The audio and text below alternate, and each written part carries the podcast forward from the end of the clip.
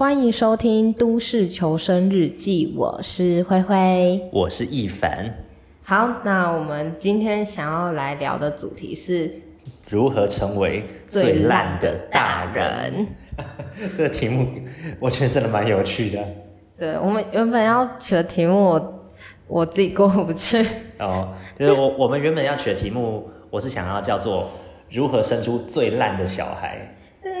嗯。跟观众讲一下，因为我是个有修过教育学程，曾经是充满教育爱的一个即将成为一个可能代课老师吧，我不知道，反正就成一成为一个老师的人，那所以我这个题目我是自己过不去啦，就没办法，因为这没办法好吗？就不要提倡生出最烂的小孩。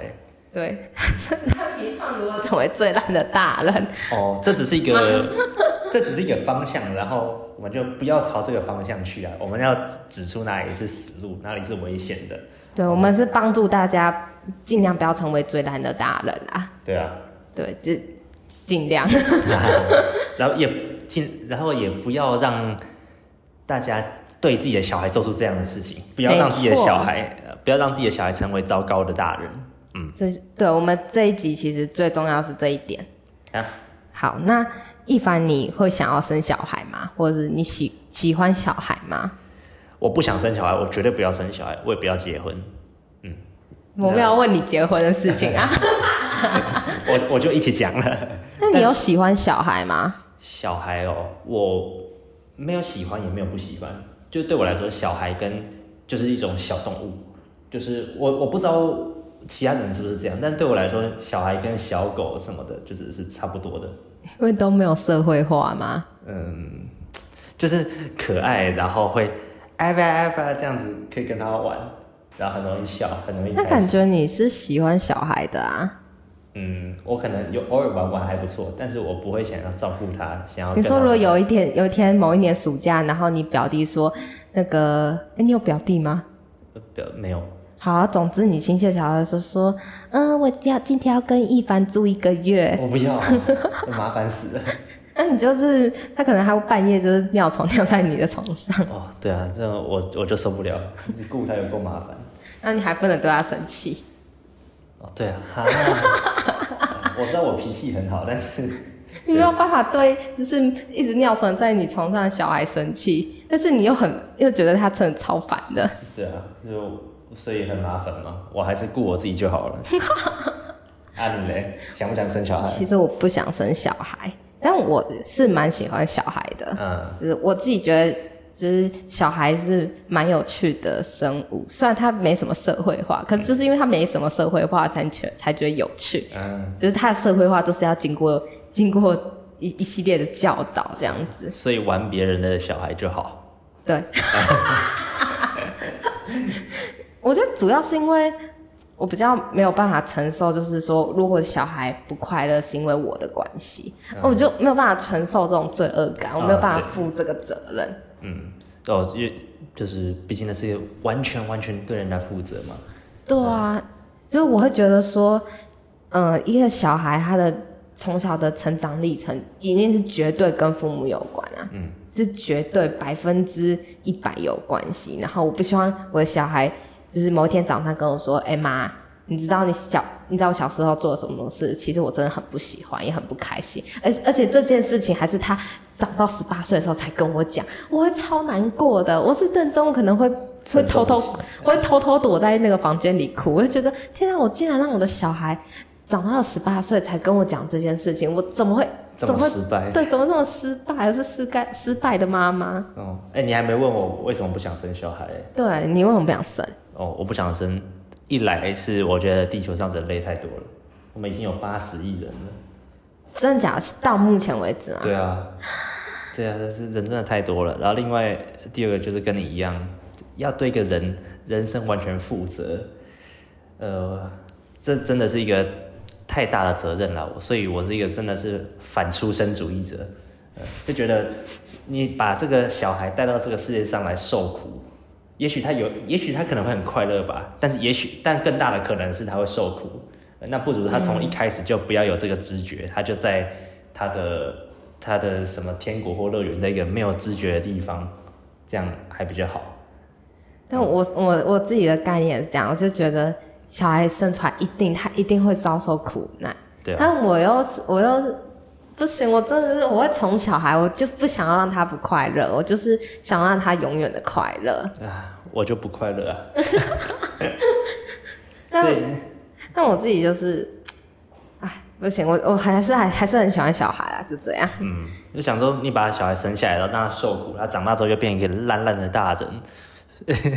那你怎么去定义就是烂烂的大人？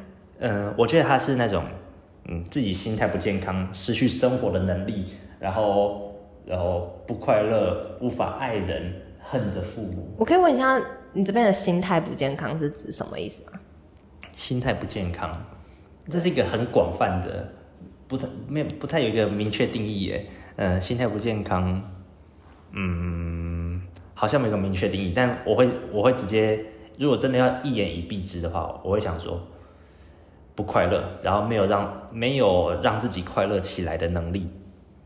所以你的心态不健康，意思指他丧失了让自己快乐的能力，或是他从来没有这个能力？嗯。哦，那失去生活能力指的是什么？嗯，失去生活能力，这我我待会会讲到一个叫习得性无助的。好，那我们待会讲。那我自己觉得要成为烂烂的大人的定义是，他这个这个人他没有办法感恩别人，不懂感恩，嗯，然后也认为世界就是因他而转。嗯，那这件事情是要。是已经开始社会化的前提下，因为其实我刚刚讲这一书这一段话，其实，在婴婴幼儿时期，他们是这样想的，因为没办法，还没社会化，对，然后这些都是已经开始社会化后，嗯，然后并且他没有办法为自己做决定，嗯，没办法负责自己的决定，只是我自己定义的最烂的大人啊。那为为什么你会这么在乎感恩这件事情啊？因为我觉得他感恩这件事情是非常感谢的事情，他我觉得他就是。你要懂，就是懂得知恩回报。但但有些事情就是人家心甘情愿为你做，你为什么要这样想？但是我觉得我们主流的价值观就是，呃，你要你要去懂得懂得回报，懂得回馈，回馈给这个社会或回馈曾经有帮助过你的人。嗯，不自私。对，不自私。我觉得不自私很重要。OK，好，所以我们准准准备了六点，如何成为最烂的大人的。方式对啊，好，第一点，拿孩子跟其他人比较，我觉得这件事情非常不 OK。我我知道很多人会做这件事情，甚至有些人 有些人拿自己跟别人比较，对，就是、呃、拿自己跟别人比较，就是父母对，就指父母本人就是开始做比较。我觉得其实比较这件事情呢，它就算是种间接的勒索，就是你把你的这个个人价值数据化。因为当你在做比较的时候，小孩心中其实会有一个量表。嗯，这个量表不是哦，他喜不喜欢这件事情，他想不想做这件事情，而是因为父母他的反应的那个的那个数值。他们说，呃呃，他去学游泳，假设假他去学游泳，他游的比旁边那个人好，然后父母很开心，所以他就会开始有个量表说，哦，做这件事情妈妈开心，而不是说。做这件事情我开心，这说可能游，我觉得游泳游泳比画画更快乐，所以游泳的呃数值可能比较高。不是，他就完全是哦，游泳得到的赞美比较多，嗯，说我要学游泳。哦，当然我父母的鼓励是很重要的，嗯，但是我觉得父母不该不该无非常无条件的做，就是呃鼓，就是不能就是。人家说不能太无条件的做鼓励，因为其实鼓励某种程度上也是一种比较。哦，对，诶、我会想到的是说，那小孩这样可能也会有一种嗯焦虑吗？就是会好像会很怕被人家取代，就是好像父母会比较喜欢隔、隔壁的小朋友，他考一百分，那我爸妈会不会比较喜欢他？对，其实小朋友一小朋友很单纯，小朋友很聪明，同时同时也很单纯。他这世界是会因他的父母而转的，嗯、因为从小嘛。所以想说我，所以我考试考的比隔壁隔壁邻居差，那这样父母对我的爱是不是会比较少了？你小时候会这样吗？小呃，你说，呃，你小时候你父母会就是，还是你小时候一直都是那个最最优秀的？呃，我当然还是被比较哎，就是大家应该都会吧。所以所以你，可是你应该小，我不晓得你小时候的那个学业成绩状况，应该都是第一名吧？也没有啦，嗯，第二名。哎、欸，记不记得？但是大概都会比啊。然后有时候我会说，呃，我在什么地方比他好啊？然后我爸妈会回应说。嗯，可是你的其他地方没有他好，这样吗？或者是，或者说啊，你是在比烂的哦啊，哎、就是欸，真的，父母超喜欢说，为什么人要比烂的？你应该要跟好的比。我一直，我一直很不懂这句话，哎、嗯，我到现在还是不能懂这句话，原因是因为，可是比烂的我比较快乐啊，啊。好，那我去跟猎豹比赛跑，我跟去跟鱼比游泳，然后跟猴子比爬树。但是，就是就是就是我很不懂父母为什么总是要说你为什么要比烂？就是比烂是一种本能的，他就是如果真的要做比较这件事情，对啊，就是要要比，其实也永远比不完啦。那真的？为为什么为什么隔隔壁邻居家比，比你有钱？哎、欸，我觉得很，我觉得一直都觉得超不公平，是就是大人总是拿小孩比，但是小孩其实不会把你拿出去比，嗯。因为我我我是到很后期才开始觉得，嗯嗯嗯，我好像是不是应该要拿我的父母比一下？可是就会这就很残酷啦，嗯、这真的会很残酷。哎、欸，所以现在在听我们节目的小朋友们呢，那如果你的爸爸妈妈跟你说，如果呃跟你说可能谁谁谁做的比你好，拿你去跟别人比较的话，那你就拿他跟比尔盖茨比较就可以喽。我的天哪！那你你看人家爸爸妈妈都赚这么多钱，那我的跑车呢？完蛋了！我觉得小孩小孩会那个直接被离家出走，被离家出走赶出去，再见，重生一个。就以其人之道还治其人之身。天哪！啊，第二点，忽视他的感受。嗯，我觉得这个真的伤害性也很大。真的，嗯，就是我觉得感受这件事情非常的就是重要，因为其实。很少父母会问问说：“哎、欸，宝贝，你今天开心吗？嗯，那你啊，你怎么生气了？你怎么了？这样，应该说现在可能好一些。可是在，在呃，我看到这样这么多这么多家家庭状况下，其实关心孩子开不开心，关心感受他的情绪这件事情比较偏，真的是偏少。嗯，没有这么这，只是没有这么多父母会做这件事情。确实，呃，我。我我我描描述一个情境，让你想想看，这个父母他们会怎么回应小孩？好了，就假设你在，嗯，你在 Seven Eleven，或者是你在捷运上，一个小孩他在哭闹，是，那旁边的父母会怎么回应他？是用力的骂他，你不要吵了，你不要再哭了，还是摸摸他的头，跟他说没有事，我会在我在你旁边。你说我在捷运上看到，对，就是在就是你在捷运上看到这样的情情境的话，情境之下，这些父母最常以什么方式回应小孩？其实我觉得现在比较常看到的是，就是安抚他，还有一种是置之不理。嗯，置之不理是很多，但嗯，哎、欸，我反而常常看到是那种父母很很大力的骂小孩，然后小孩就哭得更大声。哎，我曾经。出去玩的时候，看到一个情况是，呃，一个小朋友他坐在娃娃车上，然后他手上拿的是 M&M 巧克力，然后整个都喷到掉就掉了，掉在地上，全部洒的都是。然后他父母就是很用力拍他头，就说就反正骂他什么什么。可是小孩坐娃娃车，哎，你坐一个娃坐娃娃车的小孩能有多大？嗯，然后他根本什么都不懂。对，他什么都不懂。然后，哦，这有点题外话。然后。后来那是我，我和我前男友出去就是旅游的时候，然后跟他说，我说那妈妈不能这样做，嗯、他应该要教他。对。然后，然后我那前男友说，对他要教他，可是如果是我，我会拍一下他手。但我我自己，要是我我自己是不能接受用体罚这个方式，用体罚就说明你没有办法用你的智商去智慧去跟这小孩做沟通。嗯。就是对。这是我自己认定的行为，我会觉得说，如果是我遇到这个状况，我会，我会，我会先关心他说，哎，你怎么掉到地板的？然后第二个就是跟他说，你这个东西要怎么开？你因为他，我觉得那小孩子他不知道怎么使用它，嗯，手也没那么大，里面巧克力的那种一一罐的那种东西真的是比较粗嘛，嗯，对啊。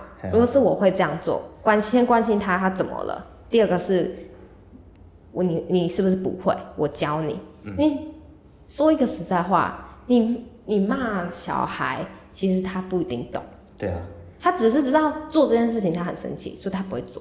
但他不知道这是什么关系，就像我父母会跟我说，不要跟人家比烂，你要比好。他们永远都不懂，真的我 I 我真 I can't understand，我真的不懂，永远都不懂，到这么大我都还是不懂，为什么不可以比烂？而且这样，就我们可以发现，我们现在很很多人，或者尤其是很多直男吧，就是他嗯，人人家会说，就是女生女朋友月经来，直男会说多喝热水。但这个这个就是 没有办法去同理人家感受的结果，真的。那如果真的在乎他感受的话，那是，那你你现在心情怎么样？你需要我帮你做什么？对，等等。但不是忽视他的感受，就是我自己去设想说你要什么。就真的，因为我觉得会这样的原因，是因为我们从小一直被教导，你要理性、客观的去看待事情。这件事情没有不好。但是我们是人，感性是本能，就.我们却被教育说你要收起来这件事情，然后我自己会觉得这这很不人性化啊！就是你你是一个人，你你会有感受，你会有情绪，这都很正常，会哭会闹都很正常。但你重点是你要理解这件，你为什么会哭，你为什么会闹？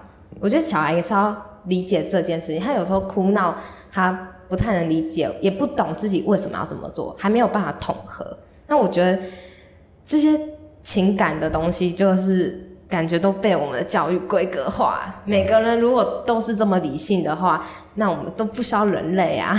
那失去表达跟沟通交流的能力了。没错。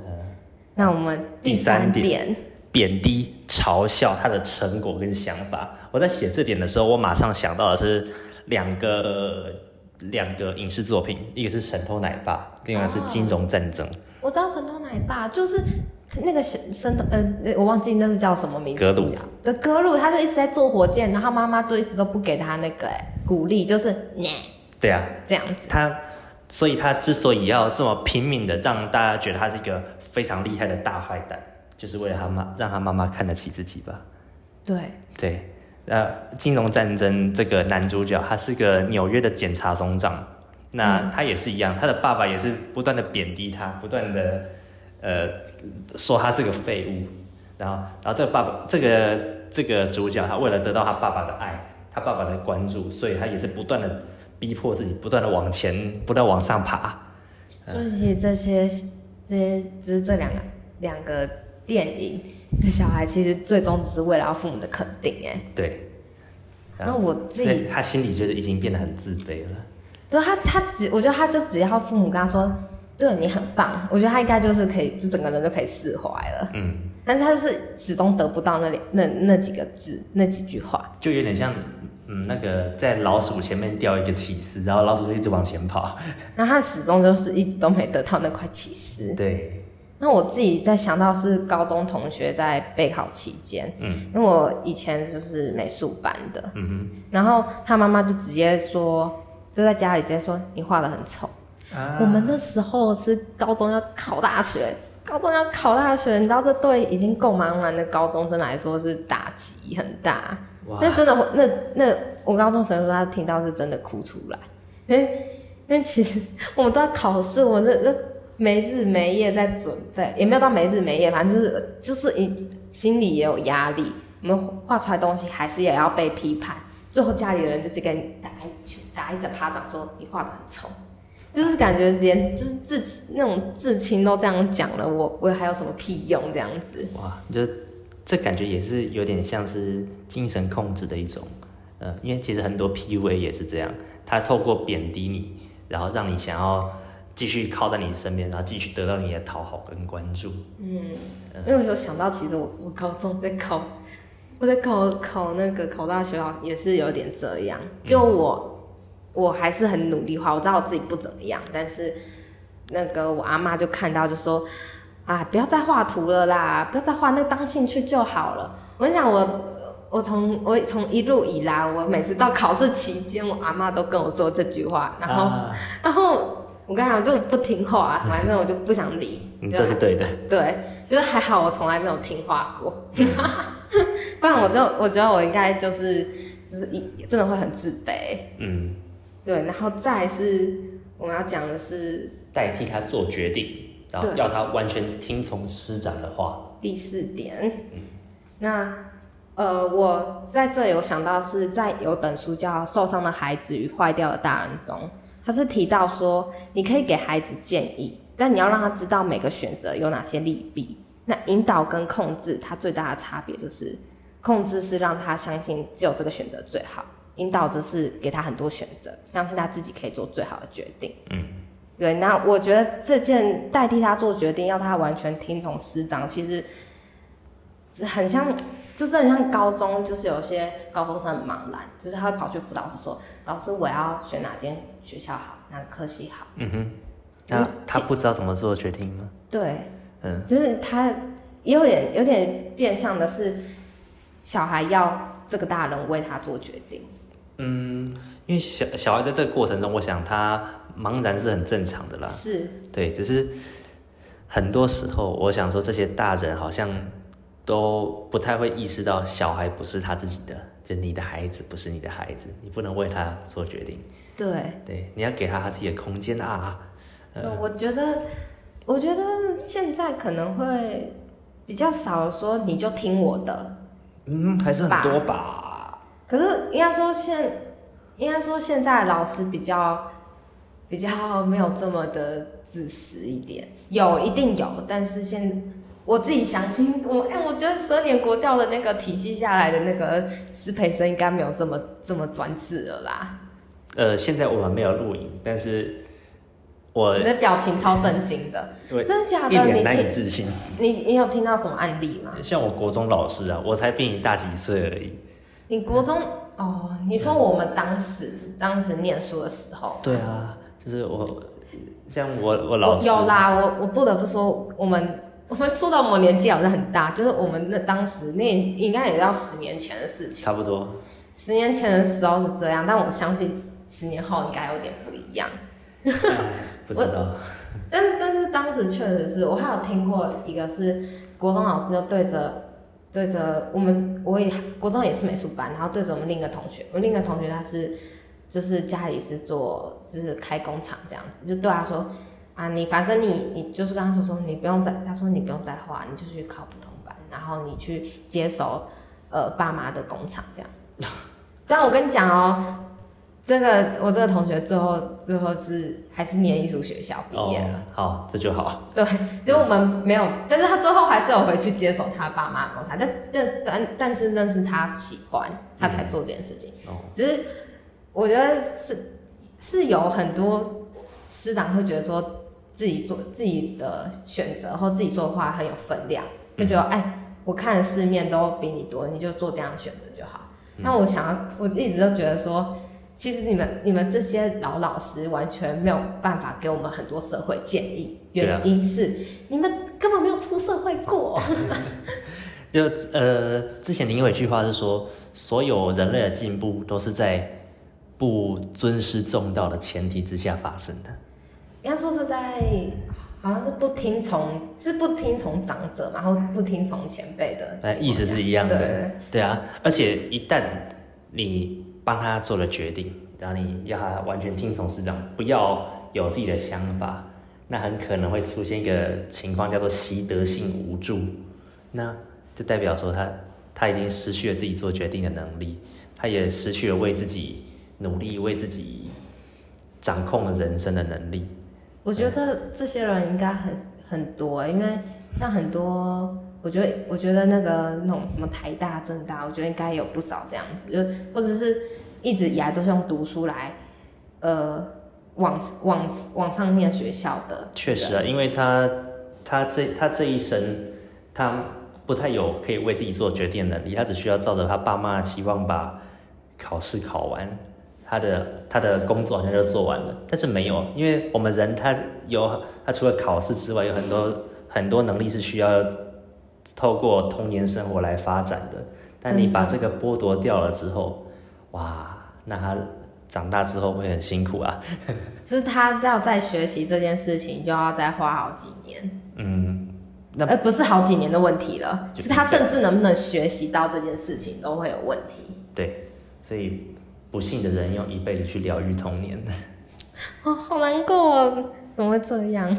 好，第五点，以学业为由，严厉禁止他在学生时期谈恋爱。对啊，但我我在想的这件事情是有没有可能要思考是说，这是这件事情来影响学业，还是说只是因为父母没有办法掌控孩子的一切？嗯，因为因为其实我有在想说，为什么要你为什么要禁止谈恋爱，禁止禁止打手游？其实他这不会占他多少时间，但是我我就在想说。就是因为父母没有办法掌控小孩生活，他知道小孩的生活最好就是越单纯越好，他才比较容易掌控。嗯，我觉得不一定完全是掌控，而是这些父母他本身就没有那种那样的判断能力跟想法，他只是照着前人给他的印象，就觉得学生就是读书，你不需要去谈恋爱什么。可是父母这可是这些父母。一定有在学生时期谈恋爱吧？我不知道，但也被禁止了。我也不知道，也说不定说应该是吧？我觉得，对啊。对，我就觉得很很，我我的父母没有这样子这样子跟我说啊。嗯、他就我父母都父母都在说，哎、欸，你是不是偷偷交男朋友？你跟那个哪一个比较好？他、啊、怎么都一直，你怎么都一直跟他那个聊天？那是吗？呃，不是。哦。就我我父母没有做这件事情，你有吗？嗯就可以说、呃、你不可以交女朋友。有啊，他真假的？对啊，但大家都，我想说大家应该都有吧。但我，我只会被问说你好，你是在学校偷交男朋友，然后嘲笑一下。哦，呃，那这样这样这样还不错啊。对，我们家对这个谈恋爱好像比较还好。但这个就是一个人，他这个生物，他在发展的过程中会自然会需要发展的能力跟跟念头。对啊，这这算是一种社交，嗯，就谈恋爱算一种社交。那你一旦压抑他，不让他自然发展，然后他会变得很扭曲，哎。那也就是我们现在为什么这么多男生不知道怎么跟女生表达的原因喽？那有没有可能是因为他都读男校，他只剩男生可以？我们男校没有这么多啊。哦，应该是男生班，男生班也没那么多吧？真假的？可是有些像工科的啊。或者是理理科啊之类的啊，你是文组的啦，你你你不懂，你想编去？就是你看我们像我们台北有多少间男校，或者是男女分班的学校，其实也没多少间了。是这样没错，我是可是像什么高职，不是就会有就会有属性的，就是男女生就可以看得出差别。嗯，如果美美法课都是女生啊，哦确实，啊什么呃电子科都是男生，电机之类的。嗯嗯，呃，对，这这也会部分影响吧。可是好像也真的没有这么多哎，因为也更多的是高从高中毕业的。嗯，对啊，那就是总之，在小孩他想表达自己感受的时候，他想要爱的时候，不要禁止啊，禁止他有点太不人道，这是一种本能。对啊。好，啊、第六点，第六点，最后一点，用，用力处罚他。嗯，为什么？哦，其其实就是因为你用很多人会觉得用严刑峻法会很有用，说什么乱世用重典啊，嗯，但其实这只会让你的小孩更不信任你，然后在他犯错的时候，他就更不想让你知道，你反正你都会用，你都会严厉处罚，不管我态心态怎么好，然后我多么诚实的跟你讲，嗯。那反正你你都会处罚我了，那我我我就不如就藏起来，说不定你也不会发现。真的真的会变这样？嗯。那你你小时候你小时候有这样子吗？我没有这样的经历耶，呃，记忆，嗯，好像没有。我我想到我小时候，我小时候出车祸，嗯，就是我被摩托车撞到，嗯哼，那是小学二年级，然后我回家我都不敢讲，我怕被骂。对，明明被撞了。我，明明被摩托车撞，我说我被脚踏车撞。哈，哎、欸，这个这个多大的不安全感，你才需要这样子？那之后之后还是被发现，然后我就被罚站了。因为你被撞。哈？因为你被撞，所以你被处罚。他说因为我说谎，所以我被处罚。